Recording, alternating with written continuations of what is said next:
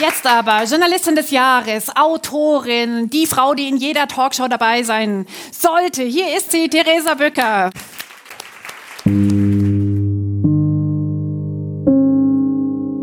So hat Barbara Streidel am 9. März Theresa Bücker auf die Bühne gebeten. Das war ein toller Empfang für eine kompetente, spannende und zum Nachdenken anregende Autorin und Journalistin. Und ihren Gedanken rund um Zeitnot und Zeitwohlstand wollen wir heute nochmal nachgehen.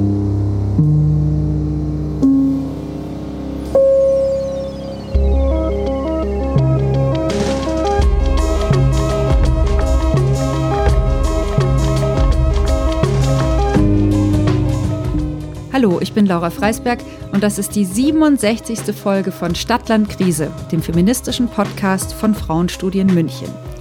Ich bin Barbara Streidel und diesmal geht es auf die Suche nach der verlorenen Zeit. Wir hatten ja eben gerade Theresa Bücker zu Gast bei den Frauenstudien in der ausverkauften Seidelvilla, hat sie gelesen. Und die Lesung konnte dann auch noch über einen Livestream mitverfolgt werden. Den hatte die Friedrich-Ebert-Stiftung Bayern organisiert. Mit denen haben wir von den Frauenstudien nämlich kooperiert bei der Lesung mit Theresa Bücker. Du hast super launig moderiert, es hat sehr viel Spaß gemacht und es war wirklich ein vollgepackter, spannender Abend, ähm, über den ja man noch lange nachdenken kann und den wir heute auch noch ein bisschen weiterdenken wollen und auch über das, was Theresa Bücker in ihrem Buch alle unterstrich Zeit schreibt. Eine kurze Biografie von ihr.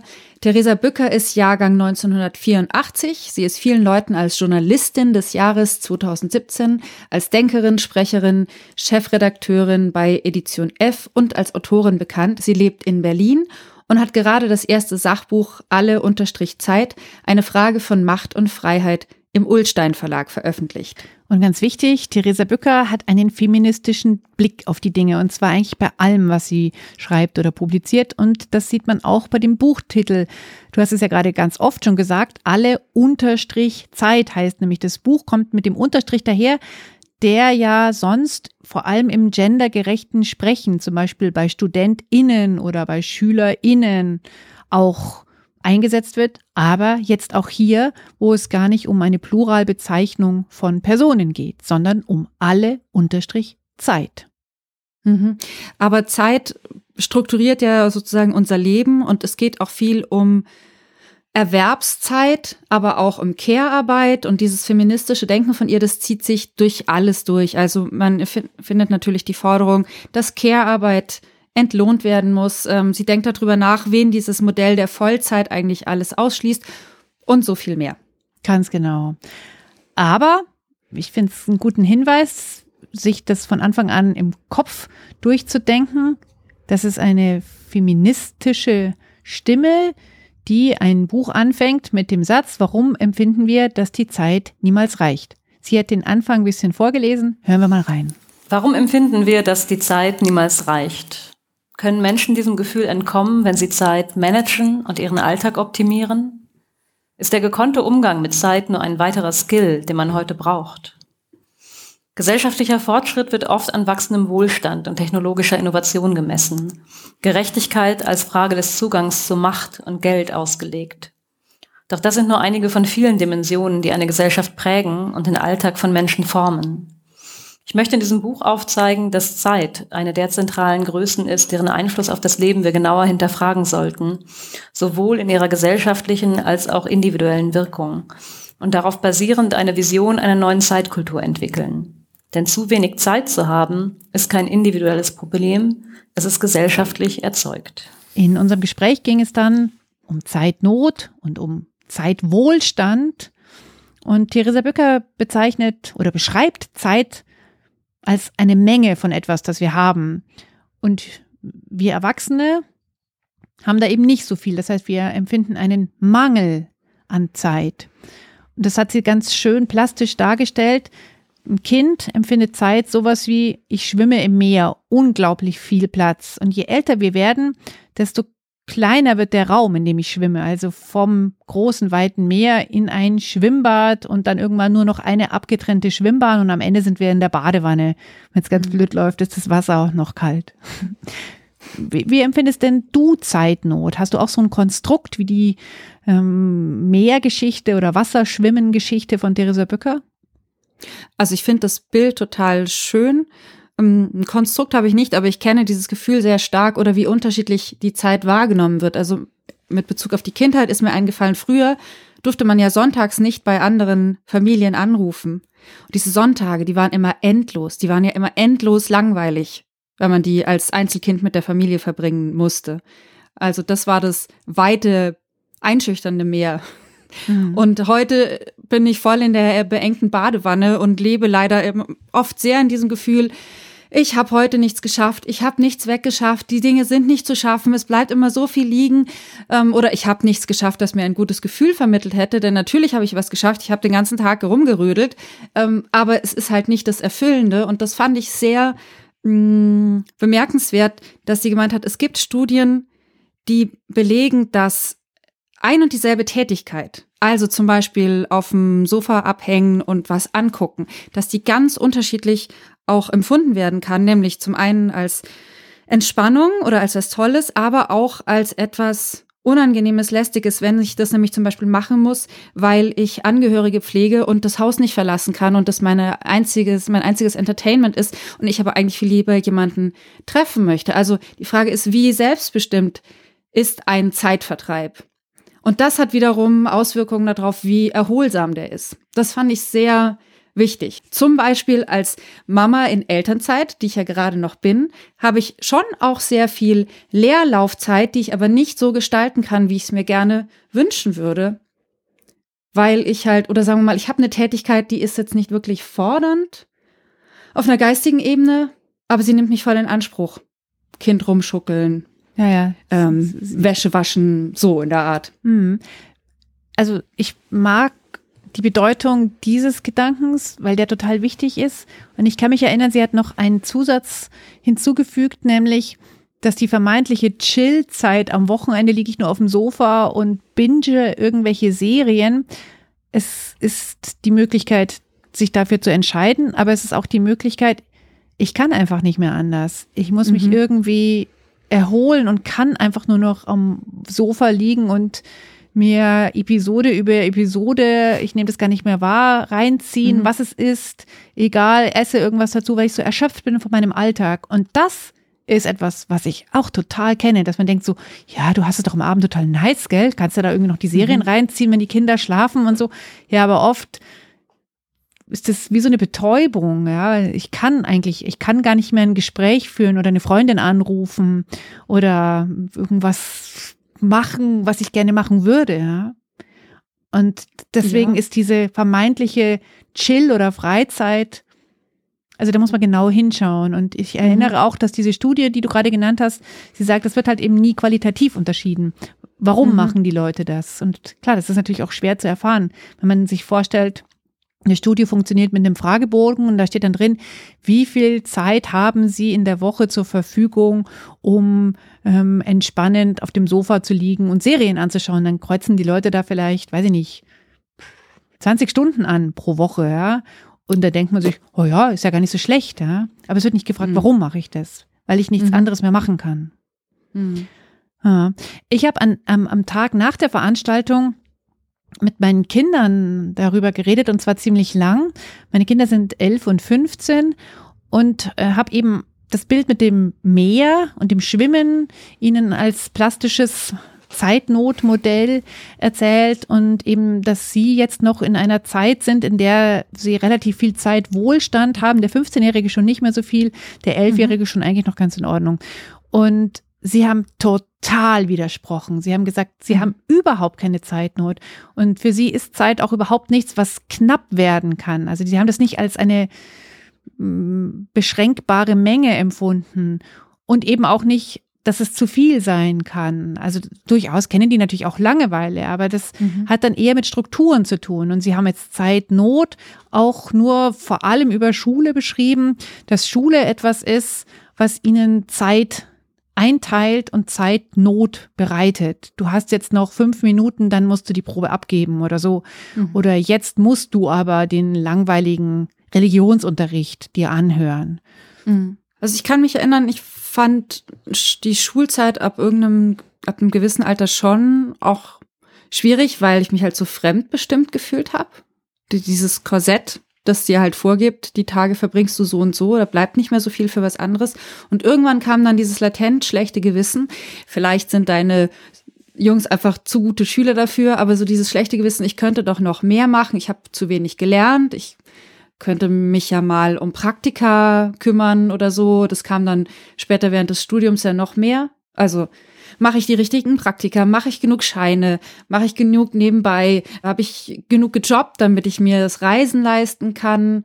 Und dann am Anfang des Berufs äh, hänge ich mich genug rein. Also ich habe das Gefühl, das hat sich über die Jahre auf jeden Fall ähm, gesteigert, bis dann bei mir so ein Lebensgefühl kam von entspannen kann ich mich eigentlich nur noch, wenn ich mich so richtig im Job oder irgendwie verausgabt habe. Mhm. Und seit ich aber Kinder habe, funktioniert das so nicht mehr, weil da ist die To-Do-Liste ja prinzipiell unendlich. Da kannst du dich ja immer noch mehr reinhängen und immer noch mehr machen. Und dann musst du wieder schauen, so, was sind die nötigsten? Und das arbeite ich jetzt so ab. Hm. Also das ist natürlich, das haben wir ja auch mit Theresa Bücker besprochen, ist natürlich auch gerade ähm, in aller Munde Mental Load. Ich glaube, mhm. Mental Load empfindet ein Kind oder ein Jugendlicher überhaupt nicht. Das stimmt nicht, überhaupt nicht, aber vielleicht nicht so hm. in dem Maße, wie eine berufstätige Mutter es empfindet. Das hat ja auch ähm, gesellschaftlich strukturelle Gründe. Aber interessant und dass du auch diese, dieses Gefühl hattest, ich muss doch eigentlich mehr leisten, Praktika, mhm. Scheine, bessere Zensuren, bla bla, das ist ja auch irgendwoher gekommen. Also man kann sagen, Theresa Bücker analysiert das alles feministisch. Ich würde auch sagen, sie analysiert es in gewisser Weise ähm, kapitalismuskritisch oder auf jeden Fall leistungsgesellschaftskritisch und das ist auch der Blick, den ich jetzt darauf habe. Ich hatte das halt als Teenager schon ganz früh verinnerlicht. Jahrgang 81, wir hießen ja damals Generation Praktikum, gell? Da ja. hat man ja ganz viel einfach gemacht, weil es gut für den Lebenslauf war oder weil man dachte, das muss ich jetzt machen, weil die Lehrerschaft hat einem ja eingebläut, die Welt wartet nicht auf euch. Seid froh, wenn ihr irgendwo unterkommt. So. Und was ich aber auch spannend fand, da wäre es halt interessant, jetzt mit jemandem, mit einem gleichaltrigen Mann zu sprechen. Theresa Böcker hat ja auch gesagt, dass über, wahrscheinlich waren es qualitative Studien, dass festgestellt wurde, dass Frauen oft das Gefühl haben, dass ihre Zeit ihnen selber gar nicht gehört. Wir haben diesen Unterschied, dass, dass Frauen häufig ihre Zeit gar nicht als ihre eigene Zeit erkennen und das Frausein in unserer Gesellschaft eigentlich auch impliziert oder Weiblichkeit impliziert, dass man Stress hat. Das hat eine Soziologin, die ich im Buch zitiere, beschrieben als Weiblichkeit geht einher mit Stress als Pflichtnorm. Das heißt, in dem Moment, wo Frauen keinen Stress haben, haben sie das Gefühl, sie ver verfehlen die weibliche Rolle und versuchen es dann wieder aufzufüllen. Und damit kann man dann auch erklären, warum einige Frauen sich teilweise sehr viel aufladen, was sie vielleicht auch gar nicht müssten, wo man, wo dann der gut gemeinte Tipp vielleicht von anderen kommt oder vom Partner kommt, lass doch mal locker. Aber das steht dann diesem Weiblichkeitsmodell eben im Weg und das ist ein mhm. riesiges Problem. Da war bei dem Abend gar nicht die Zeit, das jetzt noch so intensiv zu, zu vertiefen. Also wie sehr ist es dann eine Angst vor Egoismus bei Frauen, wofür Frauen sich ja dann immer gleich schämen? Ähm, aber dieses Frauen erkennen ihre Zeit nicht als ihre eigene Zeit. Wo kommt es eigentlich her? Also das ist ein Gefühl, das ich total auch kenne. Dieses, meine Zeit gehört mir eigentlich nicht. Ich kenne es auch, dieses Heimkommen zum Beispiel. Ich komme aus einem Vollzeittag her, also aus einem 8-9-Stunden-Tag und ähm, ähm, gehe sofort in die Küche und fange an zu kochen. Oder ähm, und wenn dann ähm, das Wasser ähm, ähm, langsam anfängt zu sieden, räume ich die Spülmaschine aus oder ähm, schmeiße eine Waschmaschine an, hänge die Wäsche auf. Also diese unglaublich effiziente Gleichzeitigkeit von ganz vielen Dingen. Und ich habe auch immer ein sauschlechtes Gewissen auf dem Heimweg. Also das habe ich bis heute, obwohl meine Kinder jetzt nicht mehr kleine Kinder sind und sich durchaus auch selbst was zu essen machen können. Und so, das, das ist alles, da brennt nicht die Hütte. Aber ich habe das trotzdem immer noch. Und komme dann, also nicht immer, aber ganz oft zu so einem missgelaunten Punkt, wo ich mir denke, Ja, ich kann ja überhaupt nicht über meine eigene Zeit. Ich kann ja noch nicht mal mehr mhm. aufs Klo gehen in Ruhe, weil ich ja sofort alles hier machen muss. Und wenn ich mich nicht darum kümmere, dass die Kinder Obstsalat essen, dann sterben sie an Skorbut. Aber das habe ich bis heute. Meine Kinder lachen mich aus. Sie werden nicht an mhm. Skorbut sterben. Aber trotzdem ist es immer so, hier ist der Obstsalat. Ich will nicht, dass ihr an Skorbut mhm. sterbt. Mir ist noch was eingefallen aus meiner Zeit, bevor ich kleine Kinder hatte, zu dem Thema Egoismus oder Angst vor Egoismus. Also ich finde Freundinnenschaften total wichtig, aber es gibt ja auch Zeiten, wo oder wo ich quasi über meine eigenen Kräfte drüber gegangen bin und mir dann vielleicht auf dem Heimweg nach der Arbeit oder so einfach am, am Telefon oder bei einem Treffen noch äh, ja halt so die Lebenskrisen von meinen Freundinnen angehört habe. Und ich finde es eigentlich total wichtig, dass wir füreinander da sind. Aber ich glaube, dass ich da auch zeitmäßig, aber auch energiemäßig oft über meine eigenen Grenzen gegangen bin und mir dann irgendwie noch was reingezogen habe, wofür ich eigentlich keine Kapazitäten mehr hatte. Also wo ich sozusagen, du hast jetzt vorhin gemeint, manche Leute können abends einfach nur noch äh, Serien bingen. Ich glaube, das hat auch eine emotionale Komponente. Wenn ich mich den ganzen Tag schon viel im Austausch mit Menschen, egal welchen Alters, verausgabt habe, vielleicht brauche ich dann irgendwann auch einfach Zeit für mich, wo ich mich nicht mehr mit anderen beschäftigen muss. Und das habe ich zum Beispiel früher bei mir selber überhaupt nicht respektiert. Wenn mich da jemand noch gebraucht hat und abends um 10 oder um 11 angerufen hat, dann war ich da auch noch zur Stelle. Hm. Das sehe ich heute zum Beispiel anders. Auch auf die Gefahren, dass ich egoistisch bin, ja. Lass uns noch mal kurz bei dem, was du gerade gesagt hast, bleiben. Ich brauche Zeit für mich und deswegen sitzt man auf dem Sofa und binscht. Es ist ja so schwer auch zu sagen, ah, ich will eigentlich heute Zeit für mich haben oder ich möchte gerne mhm. heute Samstag für mich machen. Ja, was hast du denn vor? Ja, nichts. nichts. Und das ist ja auch irgendwie schon schwer. Ja, aber gehst du dann nicht wenigstens shoppen oder in eine Ausstellung oder ins Kino oder lass uns doch schön essen gehen, das ist doch auch schön. Nee, ich will eigentlich gar nichts machen und das am nächsten dran, am gar nichts machen, finde ich, ist immer noch auf dem Sofa liegen und bingen. Mhm. Also ich finde, manchmal ist ja auch einfach nichts vorhaben schon wahnsinnig erholsam. Egal, ob ich dann rumräume, irgendwie in alten Sachen blättere, ob ich einfach ein bisschen male, aber ohne halt, dass da was bei rauskommen muss. Ob ich spazieren gehe oder so, es ist einfach so dieses keinen Output liefern müssen, was total erholsam ist. Naja, und das Tempo also, selber bestimmen dürfen. Ja, ja. Das hatten wir ja schon öfters. Ne? ja. Und ich würde auch gerne noch mal kurz über dieses Leistungsdenken äh, reden. Also es wird ja zurzeit auch wieder sehr viel darüber diskutiert, ob wir alle mehr arbeiten sollten oder weniger. Und das fand ich schon auch sehr inspirierend bei dem Abend, wo sie sagt, also zum einen dieses Vollzeitmodell, das schließt halt Menschen aus, die das alles gar nicht schaffen, Vollzeit zu arbeiten. Aber ich glaube auch, mh, hm, vielleicht müssen wir da auch noch viel mehr darüber diskutieren. Also ich würde mir wünschen, dass ein Leben mit Teilzeitarbeit, dass das möglich ist, dass das finanzierbar ist und dass wir äh, dann auch in ein anderes Wirtschaften kommen. Also in ein anderes Konsumieren. Das wäre ja auch global gesehen sehr gut. Und in ein anderes Wirtschaften. Also wenn ich mehr Zeit hätte, Sachen zu reparieren, statt sie wegzuwerfen, dann würde ich doch ein äh, grünes Sternchen kriegen, auf jeden Fall. Und wenn ich äh, Zeit hätte, mich zu engagieren oder vielleicht mit anderen Menschen zusammen Ideen zu entwickeln, wie wir die Zukunft gestalten können, dann wäre das ja für die Gesellschaft auch sofort eine Verbesserung, also je nachdem, wie gut die Ideen sind. Und wenn ich hätte, Zeit hätte, kreativ zu sein, dann wäre es ja für meine äh, emotionale, psychische Gesundheit ideal. Also es, wenn wir alle mehr Zeit zur Verfügung hätten und auch noch die Energie haben, die Zeit gut zu gestalten, dann ähm, glaube ich, können da ganz viele tolle Sachen dabei rauskommen. Und mir ist eine Bekannte eingefallen, die ist eigentlich Sängerin. Also kreative Arbeit, die backt aber auch total gern Kuchen. Und sie ist aber auch super da drin, analytisch zu denken und zum Beispiel, das ist jetzt schon ein paar Jahre her, für die Kindertagesstätte so Lösungskonzepte für Probleme zu entwickeln. Und diese Frau, wenn die Zeit zur Verfügung hat, dann kann die die auf so vielen Ebenen einsetzen. Also mathematisch, analytisch, äh, backen oder als Sängerin. Mhm. Neben dem Brotjob.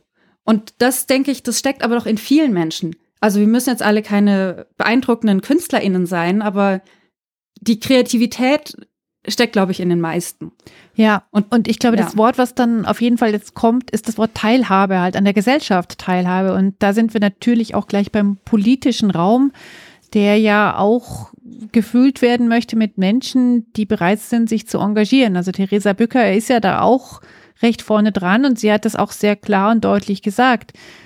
Der politische Laden, der läuft nur, wenn wir uns halt alle einbringen. Also sie ist da sehr bei Hannah Arendt. Wir müssen hm ja, uns da engagieren. Wir müssen uns dafür auch die Zeit nehmen. Das bedeutet jetzt nicht, dass wir alle gleich in irgendeine Partei eintreten müssen. Das kann man natürlich auch machen, wenn man das möchte. Ähm, aber es bedeutet vor allem Diskussionen zu verfolgen, sich Gedanken zu machen, wählen zu gehen und so weiter. Mhm. Oder die Frage ist, also das eine ist, läuft der Laden, wenn ich mich nicht einbringe? Ich glaube, so hat sie es formuliert. Und die andere Frage ist, wie läuft denn der Laden, wenn ich mich nicht einbringe? Hm. Naja, möchte ich ja. das dann? Und dann hinterher das Jammern. So hatte ich mir mhm. das nicht vorgestellt, kennen wir natürlich alle. Ähm, zu dem, was du gerade gesagt hast, auch über die Bekannte, die Sängerin und über ähm, das, was du davor noch gesagt hast, mit ähm, abends noch Kummerkasten zu sein für Freundinnen. Ähm, es gibt einen Satz aus dem Buch von Theresa Bücker, den ich mir auch notiert habe, weil ich ihn sehr wichtig finde. Für Gesundheit und Lebensqualität sind Freundinnenschaft und Verbundenheit so wichtig wie kaum etwas anderes. Das belegt sie, glaube ich, auch mit einer Studie. Klar, sie belegt ja alles mit irgendeiner Studie. Das ist ja was, mm, was ganz schnell auf der Strecke bleibt. Also gerade in der berühmten Rush Hour, in der wir ja eigentlich irgendwie immer sind, habe ich jetzt das Gefühl. Gar nicht nur dann, wenn die Kinder klein sind und der Job gerade angefangen hat, sondern danach ja immer noch da bleibt das ja total auf der Strecke, dieses, hey, lass uns spontan noch was trinken gehen oder hast du nicht Lust, dass wir ins Kino gehen? Mhm. Und also, also, Spontanität bleibt auf der Strecke und vor allem halt auch äh, Verabredungen jenseits von Erwerbstätigkeit oder Familie. Also das ist bei mir äh, etwas, um das ich ganz hart kämpfe, dass ich auch dafür Zeit habe. Ähm, und ich glaube, dass das bei ganz vielen Leuten einfach auf der Strecke bleibt. Und das Blöde ist ja, irgendwann ist dann da halt sonst auch niemand mehr. Und das macht ja, mhm. also ganz am Ende kein Happy End, aber on the fly tut es einfach auch sehr gut, mit Leuten Austausch zu haben und nicht immer nur so Zweckgemeinschaften. Das sind halt die Leute, die bei mir im Büro rumsitzen oder das sind halt die Mütter, die auch Kinder haben, die mhm. ich dann immer halt beim Abholen treffe. Das sind auch wertvolle und gute Kontakte oder können es sein. Aber es gibt auch besondere Kontakte, nämlich zu den Leuten, die ich mir ausgesucht habe als Freundinnen. Absolut. Und die Bemerkung mit den, äh, mit den Problemgesprächen spät in der Nacht, ich möchte die auch weiterhin ähm, führen können, wenn wenn es mir gut geht, wenn ich quasi die Energie dafür habe. Also ich möchte Zeit und Energie für meine Freundinnenschaften haben, weil ich bin ein totaler Fan von Freundschaften. Ich glaube, das ist das ist eigentlich so wichtig wie die romantische Liebe. Und die romantische Liebe, die geht ja irgendwann vorbei, aber die Freundinnenschaften, die halten halt hoffentlich länger. Du hast einen Menschen, den du aus freien Stücken triffst, der dich spiegelt, der dich herausfordert, der dich kritisiert und es aber vielleicht so macht, dass du damit umgehen kannst und mit dem du einfach so eine Lebendigkeit und Verbundenheit äh, spürst, wie, ja, vielleicht in, sonst im Alltag nicht. Also ich habe mich sehr über diesen Satz von ihr gefreut. Ich glaube, sie hat gesagt, eine Stunde Freundin treffen ist für die Gesundheit sogar noch besser als eine Stunde joggen gehen. Ich glaube, da haben alle im Publikum gelacht, die lieber ihre Freundin treffen, als joggen zu gehen. Ich meine, man könnte natürlich auch mit der Freundin joggen gehen. Ich muss jetzt was Romantisches sagen. Laura, ich bin so froh über unsere Freundschaft. Und jetzt ja. siehst du mich, ich muss mir gleich meine Tränen wegdrücken. Oh, oh Gott, oh Gott, oh Gott. Entschuldigung. okay. Ähm, oh, ich auch. Themen, die ähm, mir neben den Tränen durch den Kopf gehen. Die gute Theresa Bücker bringt uns aus der Komfortzone raus und sie bringt uns in eine ganz andere Komfortzone rein, in der wir nämlich vielleicht eigentlich ganz gerne sein würden, in der es wichtig ist, Freundschaften zu haben, in der es wichtig ist zu sagen, ich möchte nicht immer nur funktionieren in Vollzeit in einem Job, weil man das so macht oder weil die Struktur das macht, sondern ich möchte vielleicht auch ein Recht auf Faulheit oder Leerlauf haben. Ich würde gern bald mit dir über das Buch Anti-Girl-Boss von Nadja Shehadeh, die tatsächlich ein Recht auf Faulheit für Frauen ausruft, reden. Mhm. Da können wir das dann nochmal vertiefen. Das Buch von Theresa Bücker endet mit dem Satz, Wenn wir uns für Solidarität und eine Zukunftsorientierung entscheiden, die alle einschließt, brauchen wir die dafür notwendige Zeit. Und in unserem Gespräch da bei der Lesung habe ich eine To-Do-Liste aufgeschrieben, die ich jetzt gern auch nochmal vorlesen möchte. Ergänz gerne, Laura, wenn ich da irgendwas mhm. Äh, nicht ordentlich erkläre. Also das erste, was Theresa Bücker zerschmettern möchte, ist die Vollzeitarbeit. Sie möchte gerne, dass wir weniger Erwerbsarbeit haben und dass man da aber nicht automatisch ja am Hungertuch nagen muss, wie es ja mhm. leider an vielen Stellen so ist. Da möchte sie die Geschlechterrollen zerschmettern und sie hat echt das Verb zerschmettern gesagt. Und da würde ich jetzt auch noch kurz was zitieren zum Beleg. Äh, Im Durchschnitt haben auch Väter, wenn die Kinder dann etwas älter sind, am Wochenende vier Stunden mehr Freizeit als die Mütter. Manche Menschen würden jetzt sagen, aber vier Stunden ist doch gar nicht so viel. Ich denke mir, vier Stunden! Mhm. Was? Mhm. Was man in vier Stunden alles machen kann. Mhm. Absolut. Außer Schlaf nachholen. Zerschmettern, ja. sage ich, Laura. Zerschmettern. genau, ein Punkt noch auf der To-Do-Liste ist Mental Load muss anerkannt werden. Das haben wir hier in unserem Podcast auch schon mehrfach gesagt, zum Beispiel auch im Gespräch mit Patricia Camerata. Wir sollten nicht müde werden, es zu sagen. Burnout ist als Krankheit anerkannt. Mental Load wird immer so als Frauen ähm, Spirenzchen abgetan, gerne. Mhm. Nicht immer, aber doch immer noch.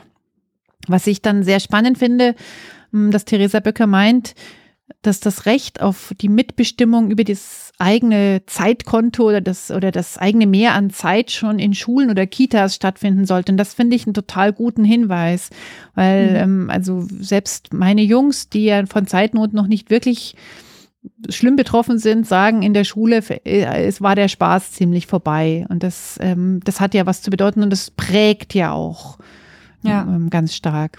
Noch zwei Forderungen. Eine ist noch, ähm, dass die Debatte über Care-Arbeit oder über Pflegearbeit, über Fürsorge, dass man die unbedingt aus dem Familienkontext lösen soll. Und das finde ich auch sehr spannend. Wir hatten ja auch schon in unserer Episode ähm, kinderlose Frauen Mhm. ganz viel darüber gesprochen. Da war ja die eine, die auch gemeint hat, sie möchte sich als kinderlose Frau aber auch gerne um andere Kinder kümmern und dass man das doch auch irgendwie, ja, dass das bestimmt mehr Leute sind und dass man da vielleicht auch irgendwie Modelle sich überlegen muss. Und das mhm. ist total klar.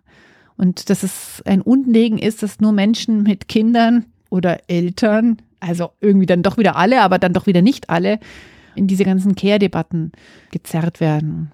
Ja, mhm. und das äh, letzte, ähm, was ich auf meiner To-Do-Liste habe, ist das Zeit oder Zeiten, die nicht produktiv genutzt werden wollen, dass man die anerkennt. Da hatte jemand aus dem Publikum sich gemeldet, die hat erzählt, dass sie eine Fehlgeburt hatte Mhm. Genau, und dann wurde sie, ich glaube, sie hat so erzählt, sie wurde nicht krank geschrieben, weil die Ärztin gesagt hat, wieso, sie hatten ja nichts, es ist ja nichts. Und sie dann dachte, ja, es geht doch nicht nur darum, dass ich medizinisch jetzt nichts hatte oder mhm. nichts, äh, sondern was macht es denn mit mir? Ich war schwanger und habe mich damit auseinandergesetzt, ein Kind zur Welt zu bringen und jetzt mhm. habe ich eine Fehlgeburt gehabt und ich möchte auch da trauern können und genesen können und dass das nicht anerkannt ist. Und das fand ich ein also ein wahnsinnig beeindruckendes ja. Statement, dass die Teilnehmerin oder die Frau im Publikum das erzählt hat. Aber es steht natürlich total viel dahinter. Zeit für Trauer und Genesung. Sie hat ja auch darauf hingewiesen, wie wahnsinnig technisch das offiziell geregelt ist. Ab wie viel Wochen das dann Krankschreibungsgrund ist.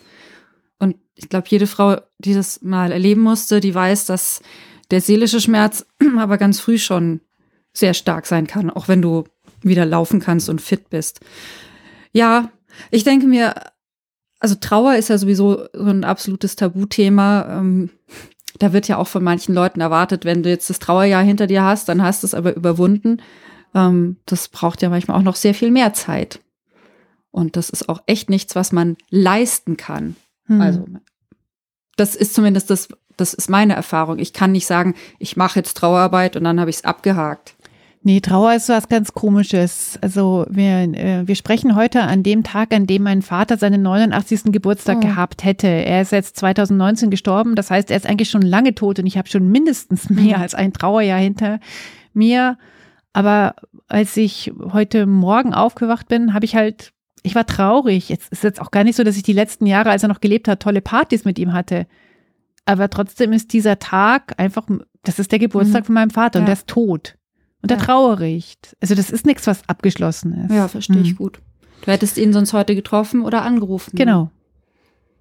Ich glaube, wir haben auf jeden Fall das Fazit, dass es ganz wichtig ist, über die eigene Zeit auch so nachzudenken, als wäre es oder es ist die eigene Zeit. Und das ist tatsächlich, glaube ich, ein innerer Loslösungsprozess von, zumindest wenn ich jetzt von mir spreche, von irgendwie Erwartungen, mit denen ich aufgewachsen bin, an mich selber, von meiner Familie, vom Umfeld, von der Gesellschaft, was ich leisten muss, was ein erfolgreiches Leben ausmacht oder so. Und das immer wieder auf den Prüfstand zu stellen, weil das kann sich ja alle paar Jahre auch verändern, was ich brauche oder womit meine Zeit sinnvoll genutzt ist, erfüllt genutzt ist.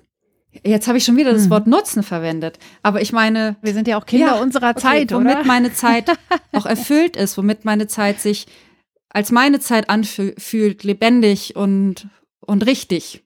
Wahrscheinlich ist die erste Herausforderung, es zu ertragen, dass wir ja Zeit nicht immer nur nutzen müssen. Also in diesem Club bin ich auf Du jeden bist im Club Fall. Langeweile, gell? Du hast ja auch schon ein Buch zu dem Thema geschrieben. Tatsächlich, als ich das Buch über die Langeweile geschrieben habe, habe ich auch natürlich wahnsinnig viel über Stillstand und Leerlauf nachgedacht und habe dann ähm, am Schluss des Buches mir ein Bild ausgemalt, also dass wir halt alle in diesem Hamsterrad stecken und rennen und rennen und rennen, aber dass wir uns vorstellen sollten, wir könnten so einen Klappstuhl in die Mitte vom Hamsterrad stellen und ab und zu mal sich hinsetzen und das Hamsterrad rennt weiter, aber ich setze mich einfach hin und heb so die Mhm. Füße hoch, ja, und renne deswegen nicht mit. Aber es geht alles immer weiter. Ich glaube nicht, dass man so ohne weiteres diesem Hamsterrad und diesen vielen To-Dos und so weiter entkommen kann. Aber die Art und Weise, wie ich damit umgehe, die kann ich gestalten. Und das hat schon sehr viel auch eben damit zu tun, ob ich sage, ich nutze das jetzt oder ich mache das jetzt oder ich will das jetzt oder ich will es vielleicht nicht und mache es aber trotzdem. Und, wenn wir jetzt hier so philosophisch sind, wir haben über Trauer gesprochen, aber manche Prozesse brauchen ja auch Zeit. Und ich glaube, in der chinesischen Philosophie gibt es so das Bild von dem Wasser, das sich erst anstauen muss, bevor es dann über ein Hindernis hinwegkommt. Und das ist so ein Bild, das ich in Bezug auf Zeit total gerne mag. Und auch in Bezug auf Phasen, die einfach ungut sind oder die man durchstehen muss. Manchmal muss ich einfach warten, bis sich die Zeit angesammelt hat und dann fließt man drüber hinweg. Ah, schön, ach, schön, ein positives Fazit. Alles fließt. Gut. Da wären wir wieder bei alle Zeit, alles, Alles fließt. fließt.